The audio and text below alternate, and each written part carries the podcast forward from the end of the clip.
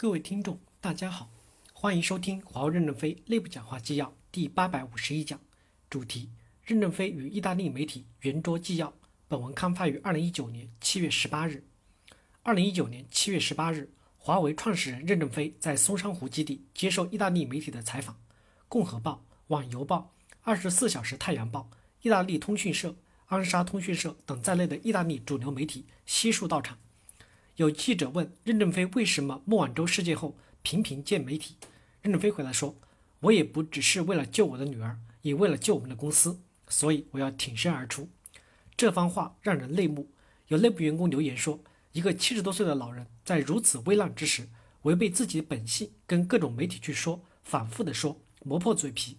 我们除了更加的努力的工作，还能做什么来表达我们的敬意呢？”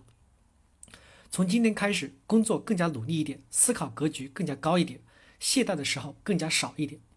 从这次采访记者的口中了解到，特朗普把任何任正非形容为邪恶的王子。就这个问题，任正非没有正面的回答，只是说：“现在你看见我了，觉得我像不像魔王？”但五 G 的问题，任正非一针见血，他说：“我们在美国没有网络，也不打算将五 G 卖给他，怎么会危害美国的国家安全呢？美国这么着急做什么呢？”以下为采访全文，非常的欢迎大家光临。意大利是一个美丽的国家，我非常的喜欢意大利。大家有什么尖锐的问题都可以提出来，我会坦诚的回答。谢谢大家。记者提问：直到去年十二月，您在媒体上露面都非常的少，包括国内的媒体，可能最近的十几年也就接受了两三次的采访。但是您的女儿孟晚舟被加拿大拘留以后，您出来与媒体沟通更多了。您能解释一下为什么吗？另外。关于您女儿的问题，以您的见解，最终会以什么样的方式来结束呢？任正非回答说：“首先，我不是一个不愿意多讲话的人。过去我在公司内部讲话非常的多，因为我作为一个领导人，怎么领导就是讲话。只是过去的讲话不面对媒体。自从发生温哥华事件，美国在纽约的东区法院起诉我们，再后来把我们纳入实体清单，国际媒体对华为几乎都是负面的报道，因为他们对华为带有一种成见。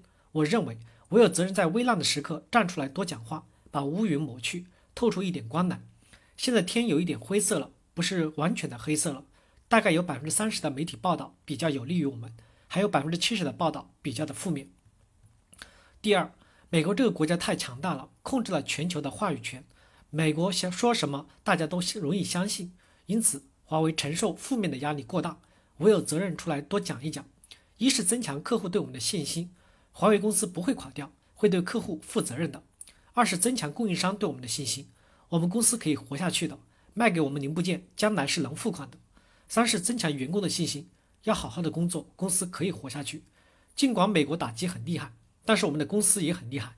最后也向社会传递正确的声音，让社会理解我们。以前没有人这么尖锐的指责我们时，总不能跳出来自己说自己。现在美国这么尖锐的指责，正好有机会解释自己。让大家了解华为。现在社会舆论对华为的理解大概有百分之三十，百分之七十还是不够理解，所以还要继续的说下去。我也不只是为了救我的女儿，也为了救我们的公司，所以我要挺身而出。感谢大家的收听，敬请期待下一讲内容。